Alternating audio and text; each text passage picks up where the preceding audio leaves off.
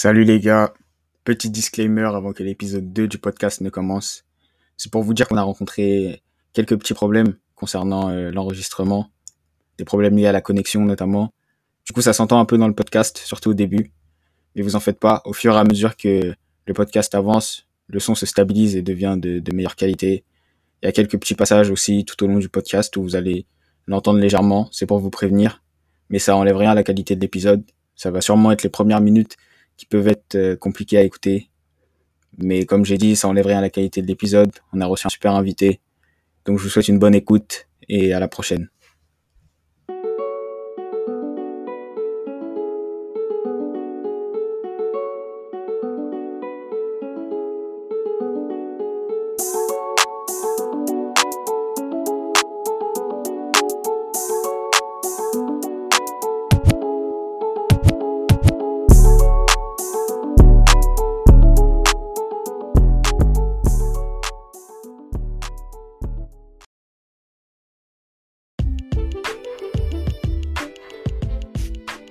Salut les gars, le podcast Les Rêveurs, nouvel épisode. Charles DB, votre host, pour me servir comme d'habitude. Et cet épisode-là, il est très très spécial. Il est spécial parce qu'il est pour ceux qui aiment le rap, pour ceux qui aiment le hip-hop, pour ceux qui aiment la musique, pour ceux qui aiment le sport, mais aussi pour ceux qui aiment le basket. Et surtout pour ceux qui sont exigeants envers eux-mêmes. Parce que ça va être un épisode tourné vers l'exigence envers soi-même. Parce que c'est un peu ce qui représente notre invité. Et aujourd'hui, on a l'honneur, le plaisir de recevoir Manu de la Mafia Capri. Manu, comment ça va? Yes, yes, merci, merci. Ça va, super. Et toi? Ça va, ça me fait vachement plaisir de te recevoir. Et moi, j'aime bien commencer euh, le, podcast avec une petite anecdote mm-hmm. et euh, de comment j'ai connu l'invité. Et moi, je t'ai connu, c'était pas du tout par rapport au rap, c'était par rapport au basket. Ouais. Tout premier camp de basket à Évreux, 2013, Fab Five Camp. Et tu étais mon coach cette semaine-là. Et euh, je me souviens d'un mec justement très exigeant, mais exigeant avec euh, les joueurs parce qu'il est envers lui-même, exactement, aussi, tu vois. Mhm. Et euh, c'est un, un, autre joueur qui, qui, était un peu plus vieux, qui venait d'Orly aussi, qui me dit hey, mais tu sais, le coach, il rappe. Et moi, j'étais là, vas-y, mhm. arrête tes bêtises, qu'est-ce qu'il me raconte, lui, Manu, là, qui, qui nous fait courir, les suicides sous le soleil et tout, lui, il rappe. Et euh, quand je rentre chez moi, justement, je, ben voilà, je rentre, je vais sur YouTube, je tape et je tombe sur le clip pour ceux. Et là, je prends une baffe. Je prends une baffe de fou parce que le clip, il est lourd. Le clip, il est lourd. C'est, ça représente vraiment genre, euh, la culture hip-hop. Et, euh, et, ouais, je tombe dessus, je prends une claque. Tu sais, ça commence avec la Audi sur la 86. et toi qui arrives avec une veste en cuir en mode un peu parrain. Et tu sais, en me posant dessus, voilà, c'est le rôle que tu avais un peu dans la mafia. Donc, vas-y, parle-nous de ça, de, de, ta passion pour le rap, comment c'est né? Ouais, ma, passion euh, pour le rap est née euh, un grand amour pour les mots déjà, dans la poésie. Depuis tout petit, euh, j'ai inculqué ces valeurs. 10 ans, je me rappelle, c'était en CM1. Un ami qui s'appelle Cyril Renaud qui me faisait écouter. Euh, lui, il était fan de Renaud, c'était de, chanteur. Ouais. Qui vient de sortir un album d'ailleurs, Et euh, c'était l'album, le quatrième album où il y avait Marche à l'ombre dessus. Et puis au fur et à mhm. mesure, bah, j'ai kiffé. J'ai kiffé. au début, j'écoutais pas. Puis un jour, je me suis mis à écouter avec le petit poste cassette et j'ai kiffé. J'ai kiffé pourquoi? Parce que Renault, il avait un certain argot, un vocabulaire euh, différent des autres. Et c'est ça qui m'a fait kiffer. Euh, c'était facile à retenir, il y avait un peu de, il y avait un peu d'insultes et tout. Et voilà, donc j'ai kiffé. Puis j'ai commencé à recopier ces textes. Et c'est comme ça que j'ai réussi moi-même en grandissant à apprendre à faire, euh, bah, à, cultiver les, mots et puis euh, surtout euh, me structurer dans, tout ce qui était poésie, tout ça. Et voilà, hmm. c'est parti de là, mon amour pour les mots. Et puis après est arrivé le rap dans, dans les débuts des années 90, quand j'avais à peu près 17-18 ans. Et je me suis, suis, servi de ça pour, pour enfin faire évoluer ma passion. D'abord par l'écriture, puis après l'écriture, la musique est venue se rajouter à tout ça. Et puis, j'ai jamais lâché.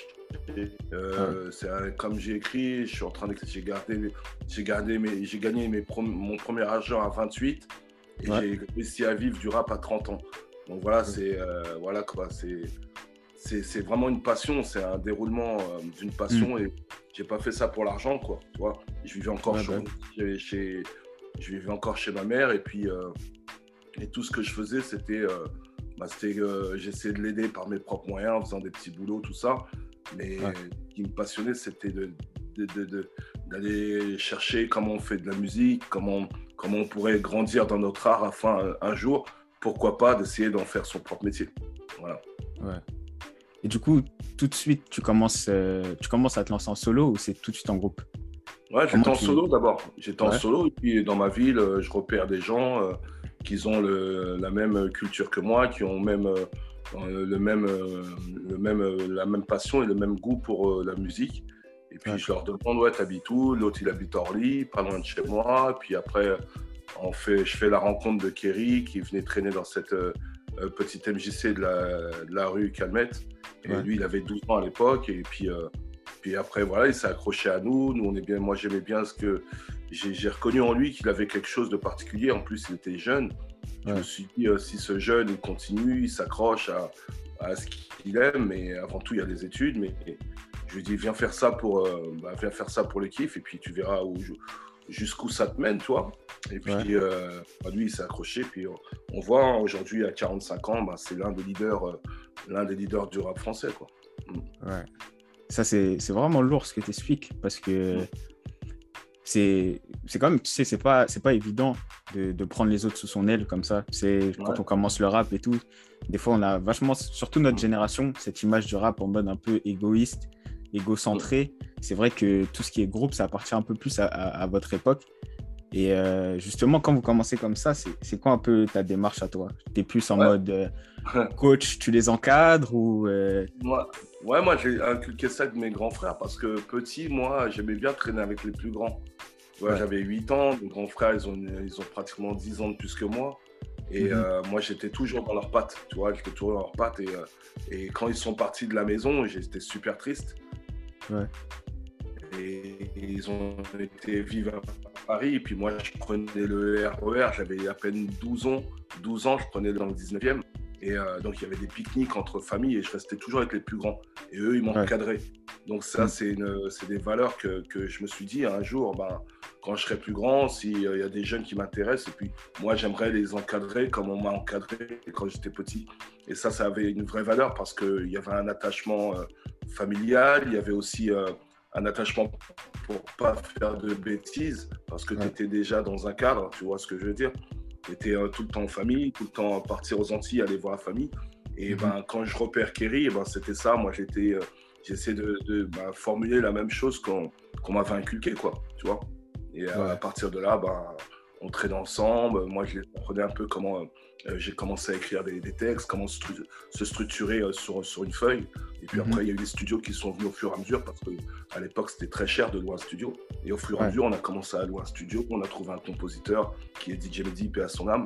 Et puis euh, mhm. voilà, ça a décollé comme ça. Mais ça, c'est à force de travail aussi. Hein, tu vois, rien ne se fait sans le travail. Et euh, moi, moi sans, sans, sans, le vouloir ou sans m'en rendre compte, je travaillais H24 et tous les jours. Mhm. Tous les jours, mais c'était tellement par, euh, par le cœur que je m'en rendais pas compte, en fait, tu vois. Et je travaillais tout le temps, tout le temps, tout le temps. Et, euh, et au fur et à mesure, ça a payé. Hein. Dix ans après que j'ai commencé, eh ben, ça a payé. Il y a, eu, euh, il y a eu nos deux albums, il y a eu Les Princes de la Ville de 113. Et c'est à force de travail que tout a payé. Voilà. Ouais. Et tu as, parlé de DJ Mehdi, donc ça va nous donner une très belle transition parce que j'ai mhm. l'impression que votre rencontre, c'est un peu le tournant dans, dans ta musique à toi et même dans le collectif, euh, dans l'ensemble Mafia Quinfree, tu vois, c'est vraiment le truc qui était censé se passer qui vous a propulsé à un tout autre niveau. Est-ce que tu peux nous parler de ça? Ouais, ben, je fais la rencontre de Mehdi, pareil, en 92, un peu de temps après euh, Kerry. Et euh, mhm. nous, on cherchait un compositeur, quelqu'un, parce qu'à l'époque, c'était très, très dur d'avoir ses propres instruments. On, mhm. on, avait, on réussissait à les choper en radio en faisant des, des petites cassettes. Mais quand tu avais, avais, ça, c'était super précieux. Quoi. Et mm. euh, quand on a fait la rencontre de DJ Mehdi, bah, c'est quelqu'un qui, qui, avait déjà une grande avance sur, sur la culture musicale, la culture, euh, la culture qui était sociale, la culture euh, aussi dans l'environnement du monde. Tu vois, il était vachement en avance. Il avait déjà été aux États-Unis, il avait que 13-14 ans. Et mhm. voilà, il, était déjà bilingue, il était vachement en avance, il, il était encore à l'école. Et quand on le rencontre, il avait hérité d'une grande collection euh, de, disques que, son père lui avait légué. Donc ça, mhm. ça nous a super aidé. Alors bah, et lui après, euh, bah, on, est à force d'aller chez lui, moi je commence à, vraiment de, kiffer ce mec-là parce qu'il m'apprenait trop de choses, tu vois. C'était mhm. en étant plus jeune, il est devenu mon mentor, tu vois. Et vice versa, lui un jour il me l'a dit et puis moi je lui dis putain mais moi c'est toi mon mentor et lui il dit non toi c'est toi mon mentor. Je lui dis mais attends euh, voilà, bah, puisqu'on est connecté, ben, à force de rester chez lui, bah, on était passionnés par la musique euh, tous les deux, on a appris sur le tas tous les deux.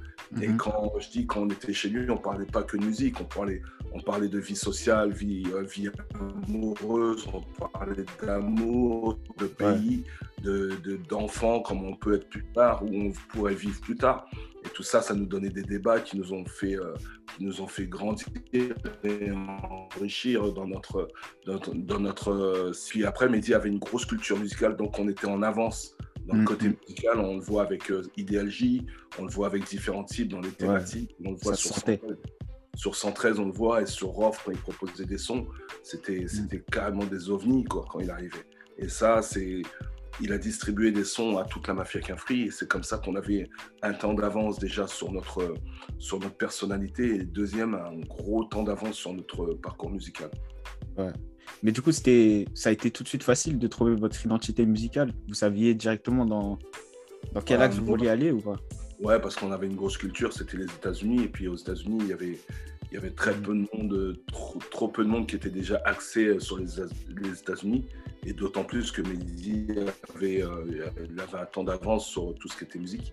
Il ne voulait pas recopier ce que faisaient les, Américains, mais il avait mhm. cette patte euh, à lui qui était personnelle et professionnelle. Et donc euh, voilà, à partir de là, bah, on a su, on a su, il fabriquait tout le temps des sons.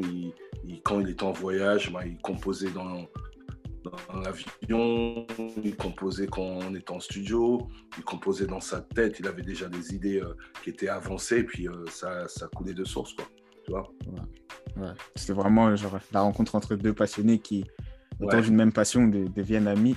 Du coup, on mm. arrive à 98, c'est lui le producteur sur euh, le projet Les Liens Sacrés? Ouais, exactement. Ouais, sur Les Liens Sacrés aussi, c'était lui.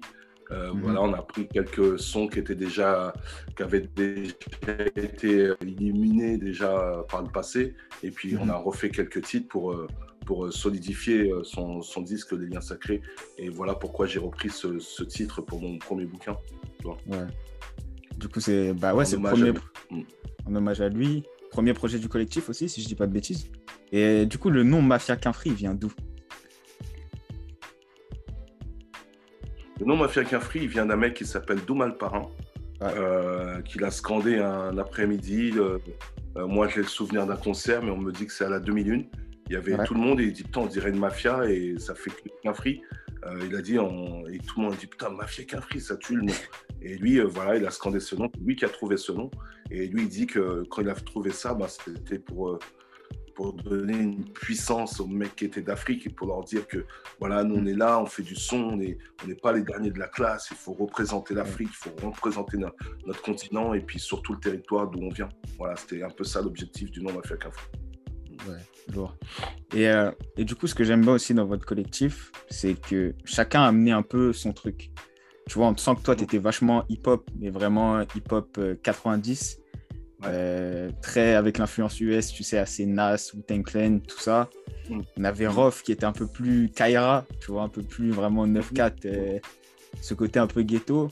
Tu avais aussi Kerry avec des textes un peu plus euh, poussés, voire même politisés un peu dès le début.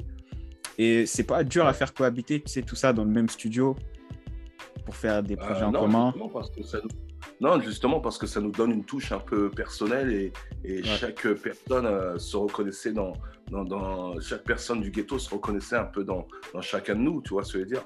Et mm. c'est super facile à cohabiter parce que nous aussi en même temps on se découvre. On, euh, moi, je savais que, que, que Roth aimait ce côté Kaira, NWA, tout ça. Mais il avait encore ce kiff, il avait tout de même ce kiff pour, euh, pour les USA, hein, pour Mob Deep, tout ça. ça c'est des trucs qu'ils ont, mhm. ont, cultivé dans son flow, tu vois, qui ont emmené à le dans son flow, le régulier, tout ça. Et Kerry, lui, c'était plutôt le combat, cet amour pour la poésie, la mélancolie.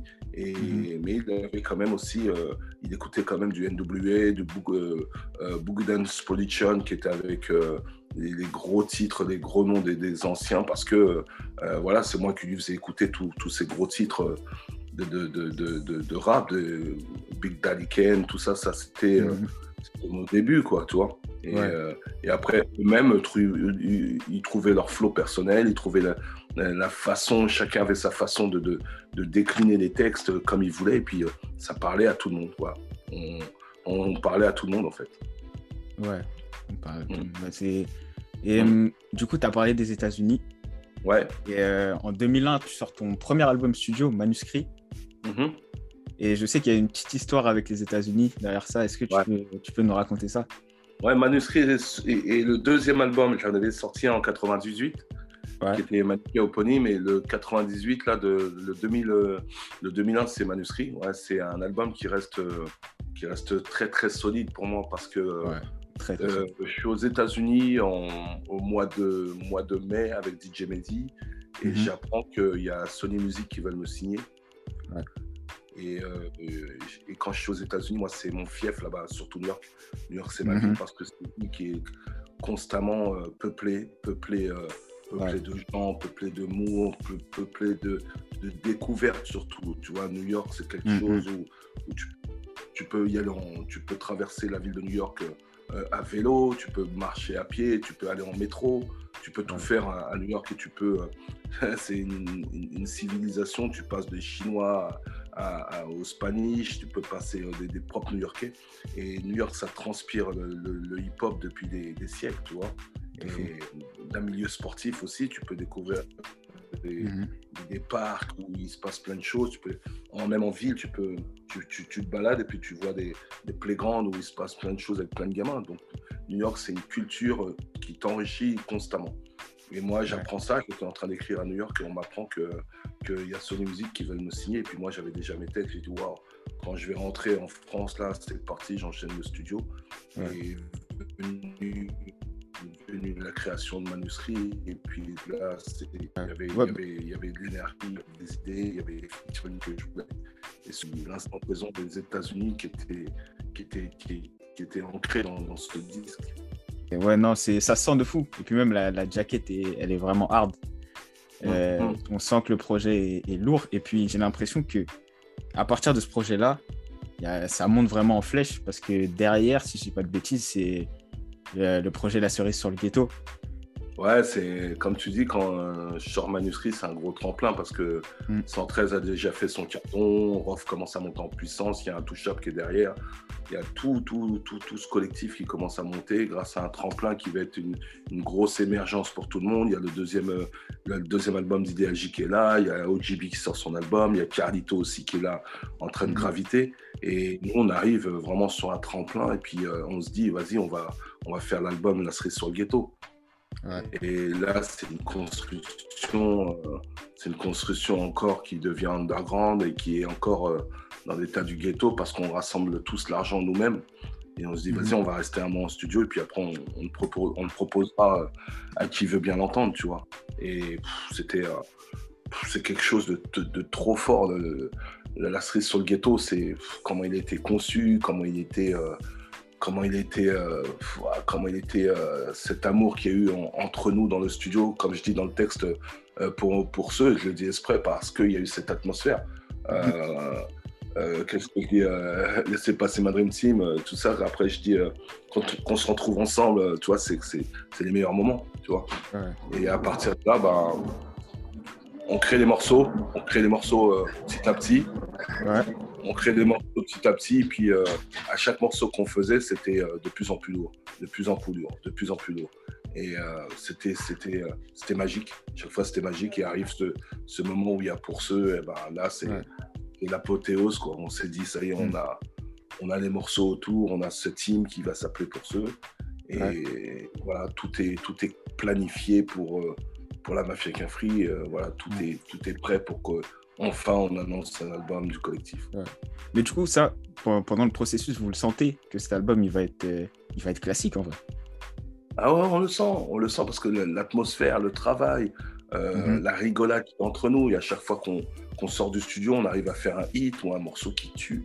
Donc tu le sens, tu le sens dès, les, premiers pas en studio, dès le premier jour, on a senti, on a fait en bas des tours, après on a mhm. fait elle, quand il n'y avait pas elle, euh, on cherchait des sons. Et quand il n'y avait pas elle, il y a un mec qui écrivait là-bas. Il y a l'autre qui, mhm. qui, aidait l'autre à écrire un truc. Il commençait. Et moi, je balançais des thèmes. L'autre, il dit Ouais, on va faire. Ouais, on fait ça. Allez, on le faisait le lendemain. Et on sent mhm. qu'il y a quelque chose qui se nourrit. Chacun se nourrit de, de, sa propre expérience et, et, la, et, la, mhm. divulgue à chacun de nous. Et on sent qu'il y a quelque chose qui, on sent qu'il y a quelque chose qui se passe à ce moment-là. Ouais. Et ben, je te promets que ça, ça se retransmet parce que derrière ça, tu as le clip et le clip il est tout aussi formidable que l'album. moi, moi je veux savoir comment ce clip il, se fait, comment cette idée de fou là elle prend, elle prend vie? Là, cette idée parce qu'il fallait vite, il fallait vite enchaîner. On n'avait pas encore mixé l'album. Euh, mhm. euh, on commençait à avoir des touches de Sony, compagnie. Puis Sony dit euh, ils sont intéressés par l'album. Et on nous dit ben, on est presque à l'apogée de, de, ce disque, il faut le lancer, il faut lancer un titre. Et puis, euh, Mokobe dit, euh, vu qu'on va le proposer, euh, on va proposer ce clip, on va proposer ce clip-là euh, à, à Courtrajmé, qui était déjà, qui était déjà un, big, un big produit sur les réseaux sociaux, tu vois. Mhm. C'était des mecs qui, qui avaient une, certaine touche pour tout. Et puis on y va et on prend le CD qui n'était pas mixé, on va, on va à leur bureau, on dit voilà, nous on aimerait bien faire un clip de ça, on n'a pas trop de budget, mais euh, euh, voilà, on aimerait bien faire un clip de ça parce qu'on doit le proposer à la maison de disques. Et puis mhm. quand on arrive là-bas, on leur donne notre CD, et tout de suite ils ont trouvé l'idée, ils se disent ah non, on sait c'est quoi. On va, on va vivre une journée dans un quartier avec ces délires, euh, avec les motos, l'ambiance qu'il y a dans chaque quartier et tout. ah ouais, c'est possible. Ils disent ouais, puis nous on leur demande, on tourne ça quand? Ils disent bah là dans deux jours. pour nous c'était impossible. Ils disent ouais, on va venir, on va venir caméra à la main et puis c'est parti, on tourne. Et puis euh, ça s'est fait comme ça, on a ébruité le bruit, on a, on a, on a, on a parlé de, c'est devenu d'oreille, de bouche à oreille. Et mhm. puis c'est réuni dans différents quartiers. Il y avait 200 euh, à 300 personnes dans chaque quartier.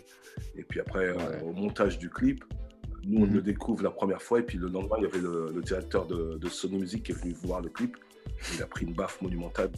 Il a dit, je vous signe directement. Et nous, on était Comme tout le monde. Mais comme tout le monde, les, clips, il est vraiment ouf. Moi, c'est la, partie qui me choque, c'est Rimka. Son couplet, on l'entend pas.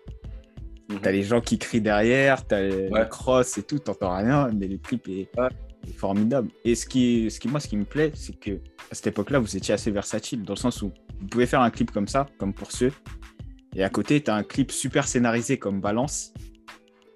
Ouais. Euh, et, ouais, vous étiez super versatile et c'était vraiment le moment où vous étiez à fond. Je pense à des morceaux comme Nettoyage euh, avec 113, euh, le clip pareil, formidable. Tout ça, du coup, c'est toutes ces idées-là de clips, est-ce que ça vous vient de films ou comment vous travaillez là-dessus? Ouais, ouais on, est, on est à fond là-dedans. on est à fond dans, l'imagerie, dans, dans, les scénarios. Mhm on est à fond là-dedans et puis après on, dit ce qu'on pense de ce clip, on veut un peu un truc comme ça, comme Orange Mécanique, comme ci, comme ça, et puis les, réalisateurs, producteurs choisissent un peu l'ambiance et puis nous on valide. C'était toujours, toujours, comme ça, même nos, tu regardes nos premières, nos premières pochettes de, de, disques, mhm. c'est un peu comme ça, elles ont des thématiques, elles sont scénarisées, il y a toujours une ambiance, atmosphère. Quand tu regardes la pochette de différents types, le premier album qui s'appelle La rime urbaine. Et tu vois qu'on est nous trois. Et puis quand tu ouvres le livret, il y a tout le quartier qui est sur le livret. Tout le quartier, il y a à peu près une quarantaine de personnes. Eh ben, mhm. dedans, ça représente, ça représente du monde. Et on est un peu dans, la même continuité que Nas. Tu vois, quand tu regardes son livret, dedans, il y a des personnes qui sont mortes, des personnes qui sont en prison, des personnes qui ont grandi avec des, pères de famille, tout ça. Et c'est ça, mhm. qui est, ça qui est kiffant. Ouais.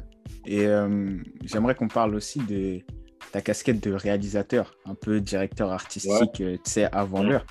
Parce que on te connaît en tant que rappeur, mais j'ai l'impression que la partie où tu, plais, où tu te plais le plus, et corrige-moi si c'est faux, j'ai l'impression que c'est un peu dans l'ombre, en donnant des conseils, en aiguillant les artistes, et en faisant tout ça, quoi. Ouais, ouais, ouais, ça, ouais en aiguillant les artistes, je suis comme un peu un, un coaching, euh, comme un peu euh, dans un, dans un coaching vocal, tu vois tout, en, tout en aiguillant, un peu comme un coach qui aiguille son équipe. Et moi, c'est mhm. ça qui me plaisait, quoi, être, être en retrait, mais en voyant une partie périphérique de tout ce qui se passe dans le studio ou tout ce qui se passait sur scène. Et moi, comme petit, déjà, j'avais pas mal d'idées, tu vois. Dans mon téléphone, c'est pareil, hein, je véhicule pas mal d'idées, des, des, images, des trucs que je note. Et qu'à chaque fois que j'arrivais au studio, j'avais plein, plein, plein, plein d'idées. Et euh, quand les mecs ils posaient, ben, pour, pour euh, finir ce travail qui était artistique et réalisation, ah ben, euh, bah, les mecs ils posaient, et puis quand ils partaient du studio ah ben, avec, DJ Mehdi, on construisait un peu les albums comme ça. On se dit, ben, là, là, on va entendre sa voix sur une oreille, là, après tu remets l'autre oreille, on va essayer de, de, jouer. On donnait toujours une petite sensibilité par rapport au public.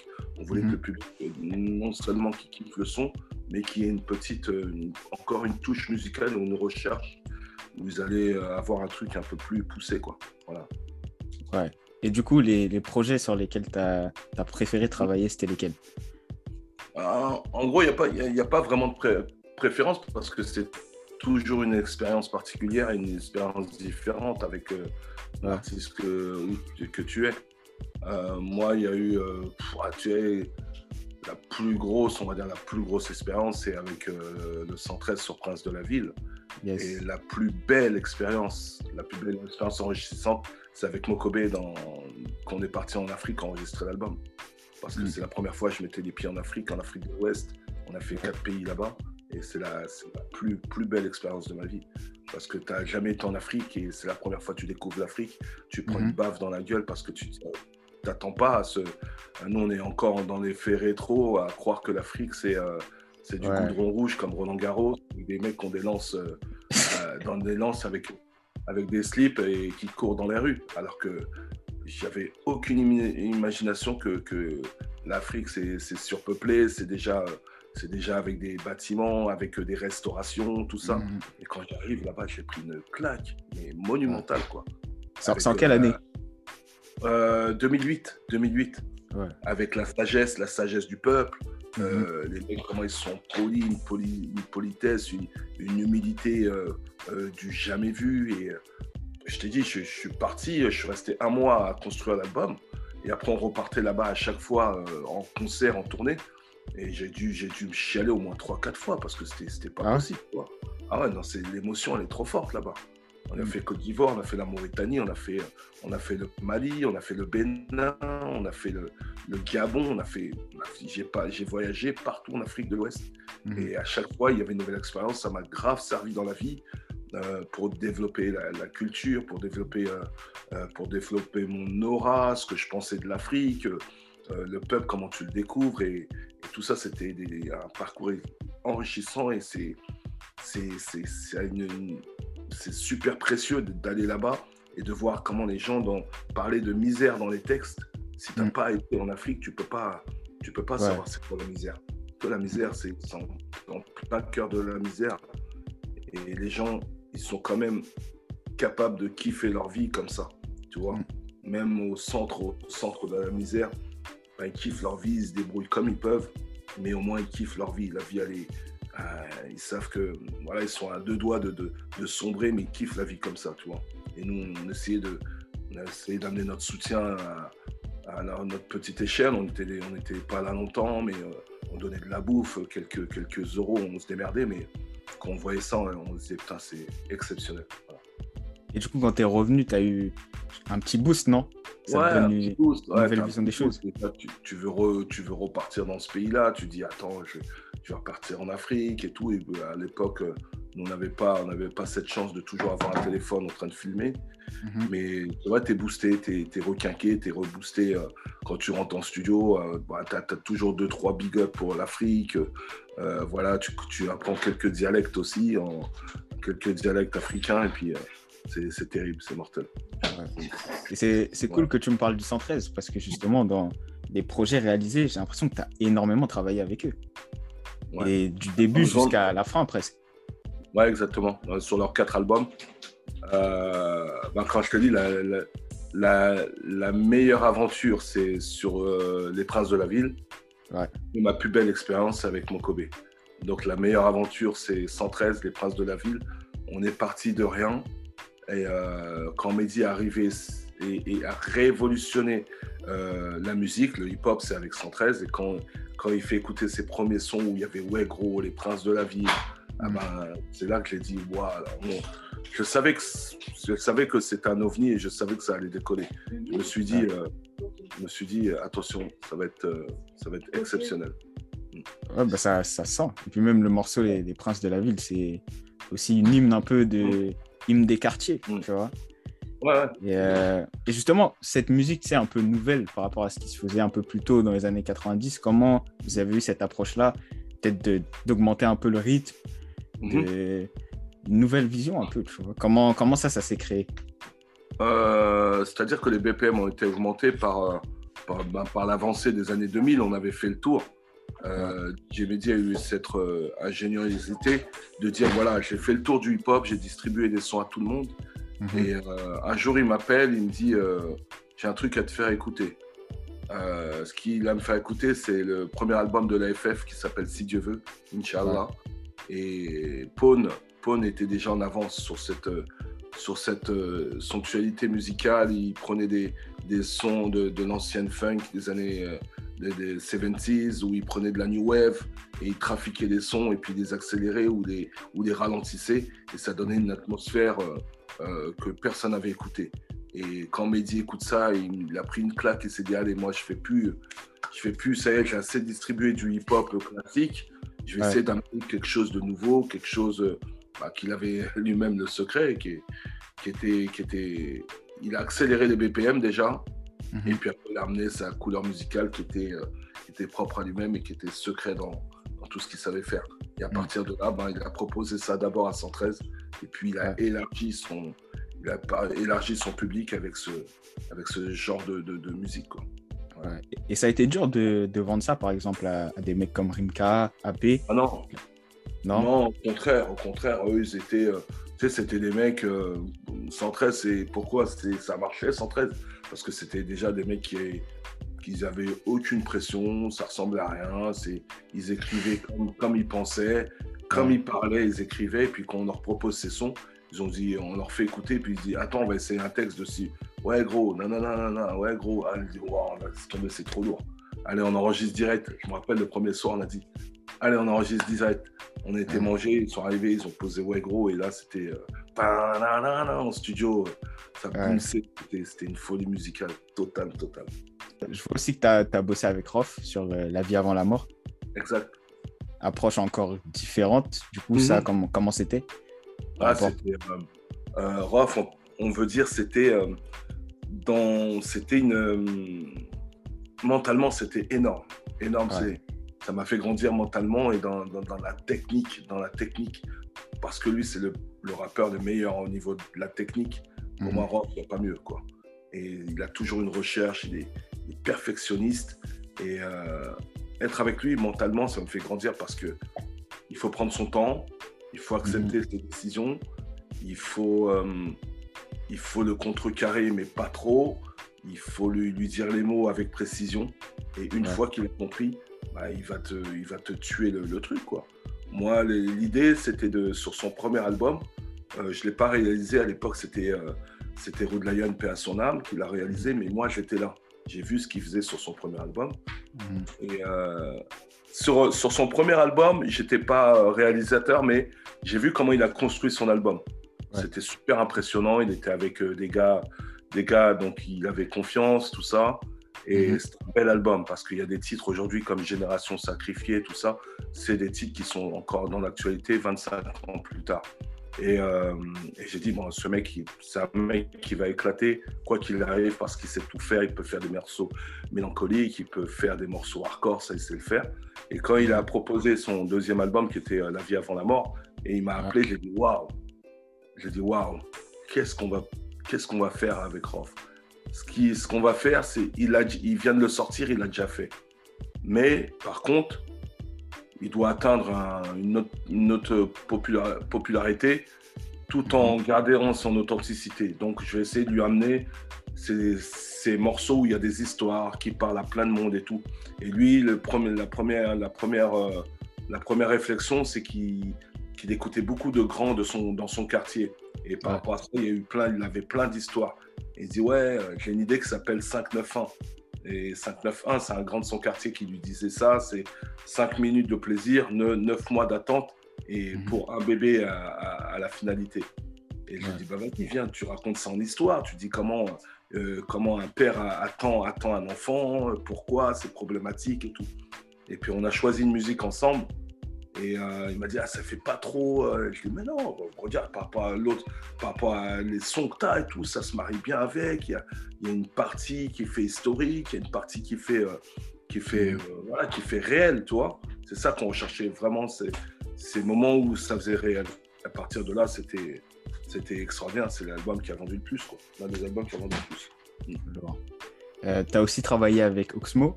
Encore là, expérience qui doit être complètement différente. Après 113, après Roth, avec un gars qui est, qui est un peu différent. C'était sur quel projet déjà? Euh... C'était sur euh, euh Captus de Sibérie. Captus de Sibérie. Et ouais, Oxmo, il fait, il fait partie dans l'un des, dans mon top 5 des meilleurs rappeurs, tu vois. Oxmo, c'est quelqu'un, euh, quand, quand, quand, il a sorti son premier album, moi, je n'y croyais pas du tout. Je dis, mais Oxmo, attends, il va faire un premier album, mais attends, il n'est pas prêt et tout. Et poum, ça l'a mhm. éclaté. Et après, je lui dis, attends, c'est un jour, tu veux travailler euh, avec moi, il n'y a pas de souci. Et un jour, il m'a appelé. Il m'a appelé, j'étais super content. Je m'y attendais pas du tout. Et euh, j'étais trop content, j'étais fier. J'ai dit, ah, on va pouvoir euh, enfin remettre les couvercles. Et puis on a bossé à, peu près deux mois avec. Et puis il a une autre façon d'aborder les choses, il a une autre façon de. C'était plus sur Capture de Sibérie. Déjà, il était dans une autre, dans une autre sphère musicale. Il sortait un peu de, de ce côté hip-hop, mais il voulait terminer par un album comme ça. Et puis donc, son approche, tout ça, ça m'a vachement plu. Sa façon de travailler, super professionnelle. Et voilà, c'est un mec qui se prend pas la tête. C'est juste un mec qui était. Euh... c'est un mec qui est construit, qui est carré, qui arrive vraiment structuré en studio. Et ça, ça mhm. m'a appris aussi de me dire Ah, les prochains trucs que je ferai, je serai un peu plus structuré parce que lui, ça va un peu plus vite. Et puis, il a des thématiques vachement réfléchies. Mm. Et du coup, un, dernier projet sur lequel tu es apparu, qui moi me parle beaucoup, c'est Rimka, l'enfant du pays. Ouais. Uh-huh. Pareil. ouais Premier projet, c'est son premier projet solo, non, RMK euh, Ouais, je crois que c'est soit l'enfant du pays ou soit. Euh, euh, ouais, je pense que c'est le premier projet. Ouais, ouais. Et du coup, comment ça aussi, pareil, ça s'est passé de bah, justement se dissocier du groupe, lui trouver son image un peu à lui, même s'il a déjà une personnalité assez forte. Mm-hmm. C'était un peu comment les séances euh, pour ce projet-là? Ouais, ça va assez vite. Hein, c'est quelqu'un qui est assez cultivé, c'est quelqu'un qui, qui, était le leader du groupe. Donc, se retrouver seul, c'est c'est un peu pareil, mais il l'amenait dans une direction un peu différente du groupe. C'était assez mhm. simple. C'était, euh, le, lui, c'est le travail. C'est le travail qui l'a amené là. Donc, euh, tu vois, euh, comme on est tous les deux des travailleurs et puis on aime, on aime s'éclater en studio, ben, c'était, c'était, c'était, assez, c'était assez rapide, c'est assez enrichissant. Et aussi, j'essaie de l'amener toujours dans des trucs un peu, un peu différents que ça ressemble pas à le Ringcast qu'il fait dans le 113. Quoi. Mm, ouais. Et du coup, bah voilà, pendant tout ce temps, j'ai l'impression que, bah, pareil, le groupe progresse, mais chacun un peu de son côté. Toi, mhm. de ton côté réalisateur, Kerry de son côté qui s'affirme, Rof qui s'affirme, même mhm. DRY 113 qui monte, et on arrive en 2007, si, je ne dis pas de bêtises, l'album Jusqu'à la mort. Pareil, comment vous décidez de, voilà, de refaire un, nouvel album? Est-ce que c'était parce qu'il était temps ou est-ce que mhm. c'était l'envie? Qu'est-ce qui se passe à ce moment-là? Il y a surtout le retour de, Kerry qui n'était pas sur la, cerise. Ouais. Euh, bah, c'est le retour, on se dit, euh, bah, c'est le moment surtout, tu vois. C'est le moment, 4-5 euh, ans après, on se dit, bah, est-ce que tout le monde a envie? Tout le monde dit oui. Et puis voilà, c'est reparti, on retourne en studio. C'était une grosse bouffée d'air pour tout le monde parce que ça faisait longtemps qu'on n'avait pas fait de trucs ensemble. Et puis on se dit surtout, là, là on a avancé. Euh, bah, au niveau, niveau de cette culture, bah, il y a moyen de faire plus de choses par rapport à avant. Et puis, euh, on est rentré en studio pendant deux mois. Et puis, s'est mis en place euh, une petite tournée qui a été, qui a été réussite, tout simplement. Ouais. Et je voulais te, te, demander aussi, c'est votre dernier album, c'est pas votre dernier projet. Mais est-ce que quand justement vous faites cet album-là, vous, vous savez que c'est le dernier ou pas du tout? Non, non, pas du tout, mais ça a été tellement euh, rapide à ce moment-là, en 2007. Et mhm. puis tout le monde avait envie euh, surtout de faire ses, leurs projets personnels. Tu sors d'une tournée mafia et puis tout le monde a commencé à aller à gauche, à droite, faire leur, leur, euh, propre truc et ça s'est passé tellement vite que tu arrives déjà en 2010, 2012, et voilà, il y a plein de choses qui se créent. Et mm. finalement, bah, tout le monde s'est un peu éparpillé, puis bah, ça s'est fait comme ça. Hein. Tout, le monde a, tout le monde a fait son, petit bonhomme de chemin gauche à droite, et puis, et puis voilà, ça s'est éteint, ça s'est éteint au fur et à mesure. Ouais. Et je trouve que quand on connaît un peu l'histoire de, l'intérieur, qu'on se renseigne sur la mafia free et tout, le titre Jusqu'à la mort, il a quand même une, grosse signification. Quand, quand, on connaît les petites histoires, etc. Et euh, pour m'être un peu penché sur ton livre, je sais que par exemple le décès de DJ Mehdi, c'est quelque chose qui t'a beaucoup affecté. Mm-hmm. Et justement, c'est ça qui a, qui a, créé une transition pour, pour toi. Mm. Euh, et ça revient justement à la thématique des, liens sacrés. On a l'impression que c'est fini, mais c'est pas vraiment fini. Et je pense qu'aujourd'hui, tu es, encore en contact avec plein de gens du groupe. Mm. Et euh, est-ce que vous parlez peut-être de refaire un projet? Ou est-ce qu'il y a l'idée d'un film ou quelque chose? Oh. d'une réunion? bon, ça, parle, ça fait une dizaine d'années, ça parle de, de, recréer un truc pour, pour garder l'histoire en mémoire. Moi, je, tu vois, j'ai amené un, un, livre par rapport à ça. Et euh, après, tu sais, un film, c'est différent. Un film, c'est pas comme si tu fais un clip en deux heures. Hein.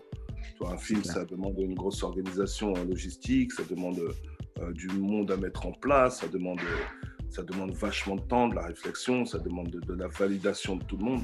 Et ça, c'est mm. un projet qui, qui, doit se mettre en place, mais quand il se mettra en place, c'est quand, c'est quand tout le monde aura donné son aval. Donc pour l'instant, c'est que des faits euh, qui ne sont pas encore réels. Mhm. Mais euh, voilà, moi, moi, je continue à avancer, faire vivre, faire vivre mon art d'une certaine manière. Et, et voilà, ça peut, ça peut passer par des livres, ça peut passer par, par, par des, des, podcasts comme avec toi. Et puis euh, voilà, c'est génial. Mm. Et du coup, bah, on, va, on va arriver à ton livre. Mhm. Euh, qu'est-ce qui, qui t'a fait décider justement bah, de passer le cap et de sortir ce livre-là, de l'écrire? Mhm. C'était quoi un peu le, le process derrière ça? Bah, le, moteur de tout ça, c'est qu'un jour, tu te dis, bah, euh, c'est à partir de 2016, j'ai dit, putain, j'ai fait tellement de choses, mais euh, je sais pas comment l'expliquer. Et puis, euh, j'appelle Rosset un peu un jour et je lui dis, est-ce que tu connais quelqu'un dans la littérature? Il me dit, ouais. Il dit, parce que j'ai l'idée et l'envie d'écrire un mémoire sur, sur tout ce que j'ai fait dans ma, dans ma partie musicale. Mhm. Et puis, euh, au fur et à mesure, ben, j'avance, j'avance, j'avance. On arrive, euh, on arrive très vite à la partie où il y a, où il y a le Covid qui, qui arrive.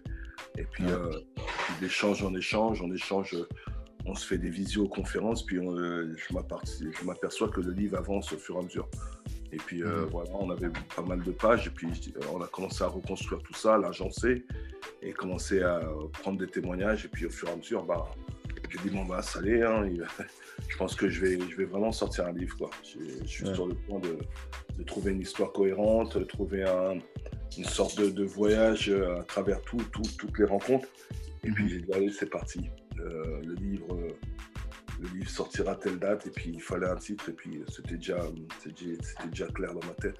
Et puis mhm. le livre est arrivé. Et l'intérêt de ça, c'est de, bah, en même temps, c'était aussi de, recréer une certaine dynamique au niveau du, hip-hop, au niveau de, bah, des nôtres Mafia Free, de leur dire voilà, l'histoire est finie, mais il y a toujours quelque chose qui se véhicule, il y a toujours. Et il faut que les gens connaissent cette histoire en même temps, tu vois.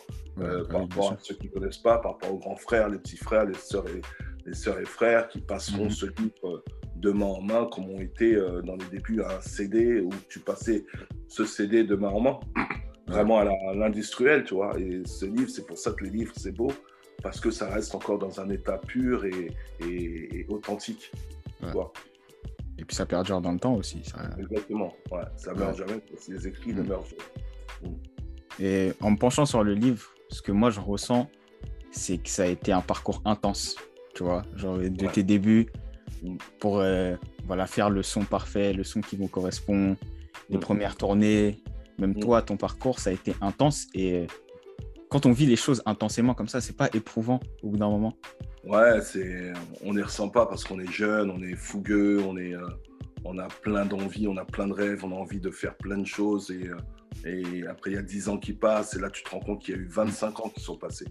Et l'intensité, elle ne s'arrête jamais parce qu'il y a du travail et tu aimes ça. Et quand tu aimes plus, tu t'arrêtes et cette cassure, elle s'est faite en 2011 lorsque j'ai perdu mon meilleur ami DJ Mehdi.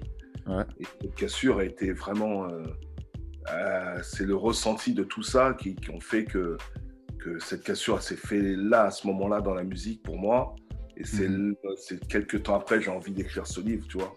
Et cette cassure, bah, c'est l'énergie que j'avais laissée, laissée, laissée. Bah, je me rends compte seulement quand le livre est construit. Je dis, waouh, les gens me disent, est-ce que tu te rends compte de tout ce que tu as fait en fait?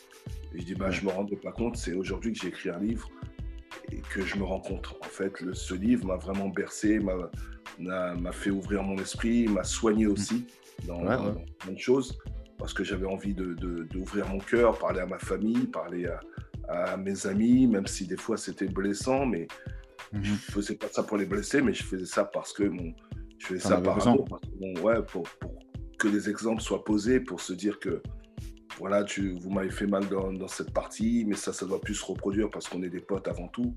Mhm. Et euh, voilà, je pense que c'est un livre qui a beaucoup de bienveillance et beaucoup de, de, de, de poids de mesure sur les mots. Et moi, ça m'a fait extrêmement du bien. Et c'est pour ça que j'ai enchaîné euh, direct un autre livre qui sortira au mois d'octobre. Voilà. Ouh. Ouais. On peut avoir un, petit titre ou un petit teaser? mais l'exclusivité, c'est, j'ai pas le titre, mais c'est juste la suite des liens sacrés en fait. C'est qui qui est maintenant? Aujourd'hui, je suis qui? Qu'est-ce mhm. que je fais? Comment, comment je visualise les choses par rapport à avant? Comment je, je prends du recul par rapport à toutes ces expériences? Et qu'est-ce qui m'a qu'est-ce qui m'a amené euh, euh, à être coach aujourd'hui euh, Comment je comment je, je, comment comment je vois la vie d'aujourd'hui par rapport à celle d'avant? Et mhm. ça a plein de, plein de notes un peu pour les, les plus jeunes, tu vois. Ce livre, c'est un guide en fait, ça va être un guide ce livre, tu vois.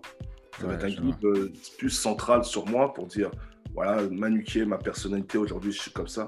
Et qu'est-ce que mhm. je peux vous emmener comme aide, comme soutien par rapport à ce que j'ai vécu. Voilà, ça va être ça. Mm. Bah, tu as dit un truc super intéressant, c'est que le livre, quelque part, était un peu soigné. Ouais. Et euh, c'est ça, en fait, qui t'a permis de, de, passer à autre chose et de pouvoir bah, justement embrayer et enchaîner sur, euh, sur une autre partie de ta vie, le coaching. Là où moi, euh, je t'ai découvert quand j'avais 12-13 ans à l'époque. Et, euh, et, du coup, bah, comment ça se passe aujourd'hui? Voilà, Où t'en es mhm. avec ah. ça?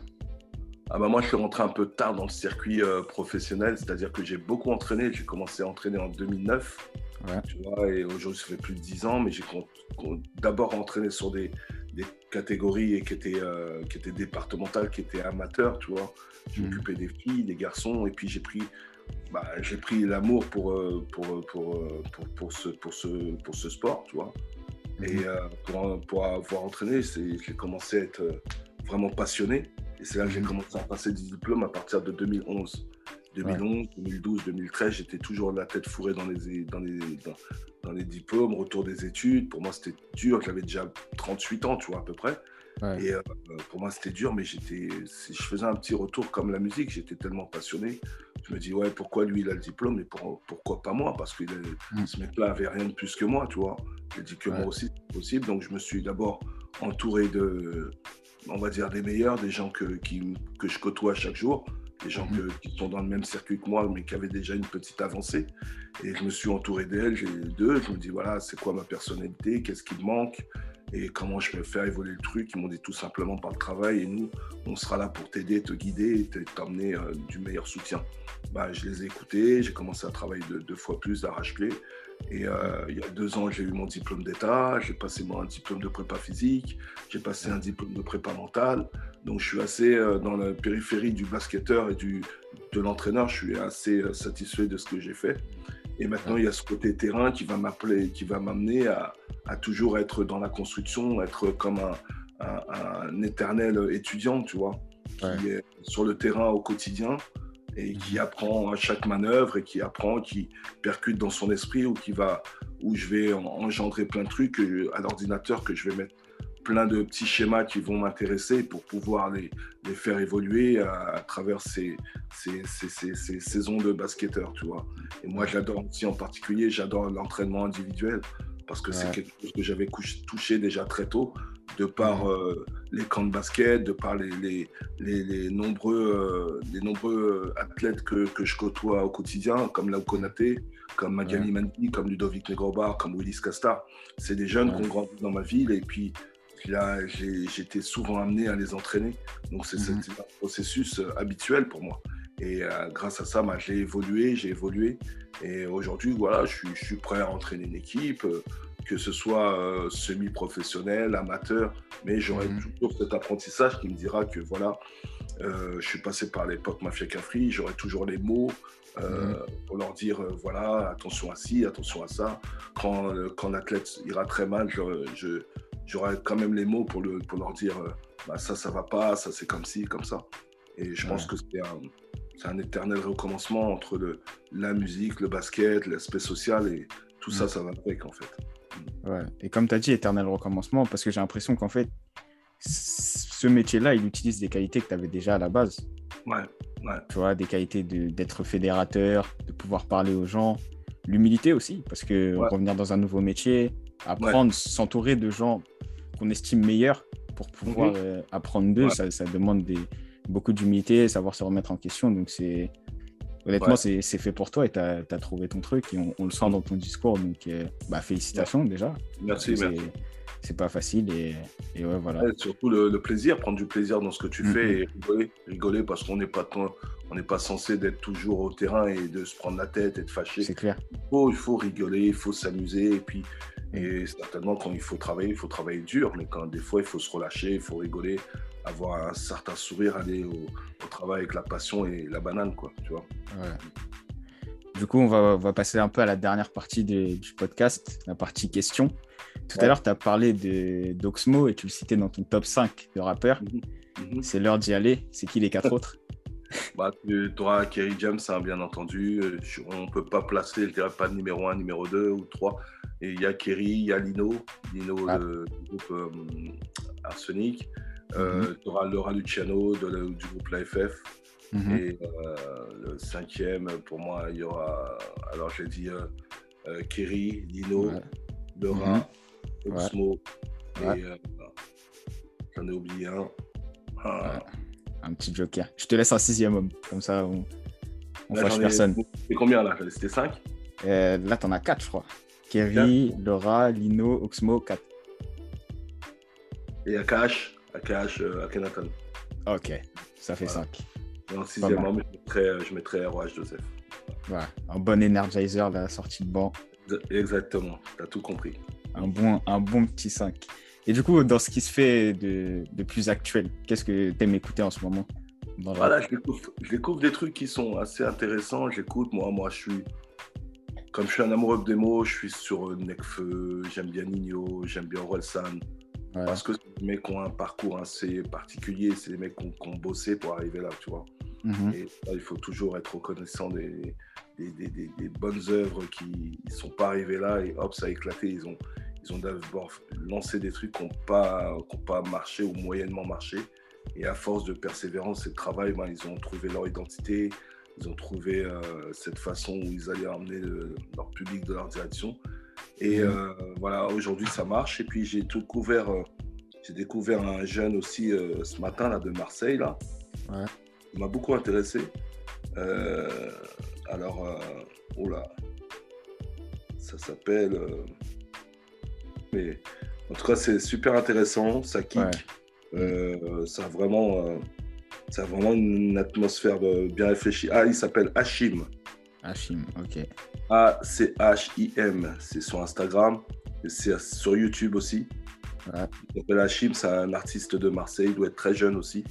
Et il a un bon flow. Il raconte pas des conneries. Euh, voilà, c'est nouveau. C'est tout nouveau parce qu'il n'y a pas beaucoup de vues. Et euh, voilà, on prépare un petit EP. Il y a beaucoup de clips sur YouTube et j'ai trouvé ça super, super intéressant. bon, on, invite les gens à aller checker. Voilà, Hachim. Hachim, ok. Maintenant, on va passer à la partie un peu plus basket. Qu'est-ce que. Quel joueur te, te, fait kiffer un peu en ce moment? Que ce soit en ah. NBA ou même en Europe?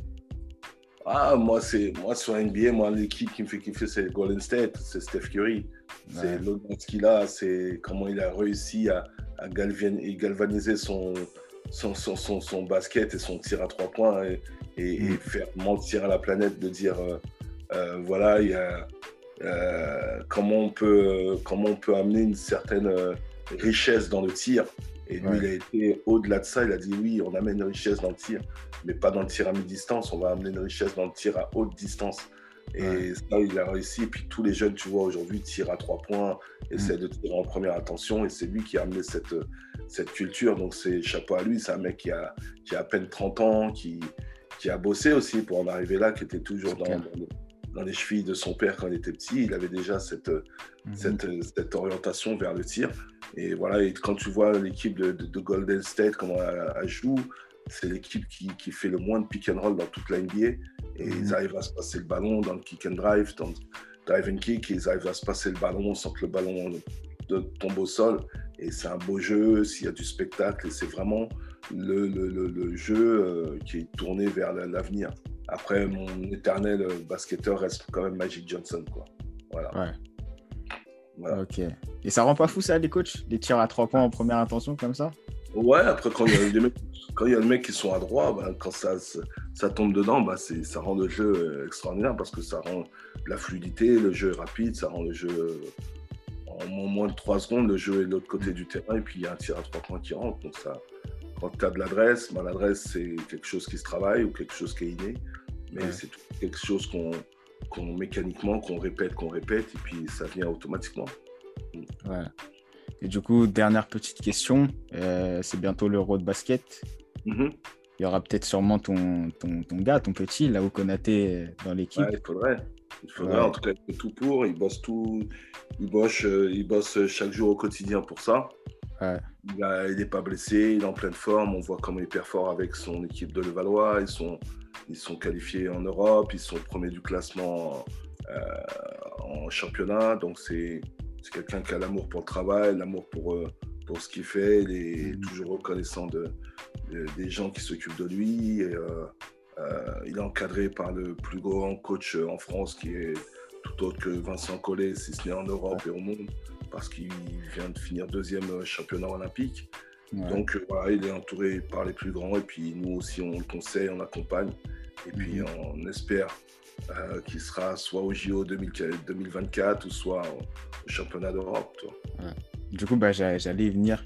Est-ce que tu penses qu'on peut le faire à Paris en 2024 Ouais, on va le faire. On va le faire. Il faut juste des bonnes structures bien construites et d'être bien organisé. Voilà, c'est tout ce qu'il faut. Ok. Bah, on va finir là-dessus. Manu, pardon. Merci beaucoup. Merci à toi d'avoir accepté. Merci à toi. Tu me tiens au courant quand le podcast est disponible, qu'on partage ça euh, fort, fort, fort. Pas de souci.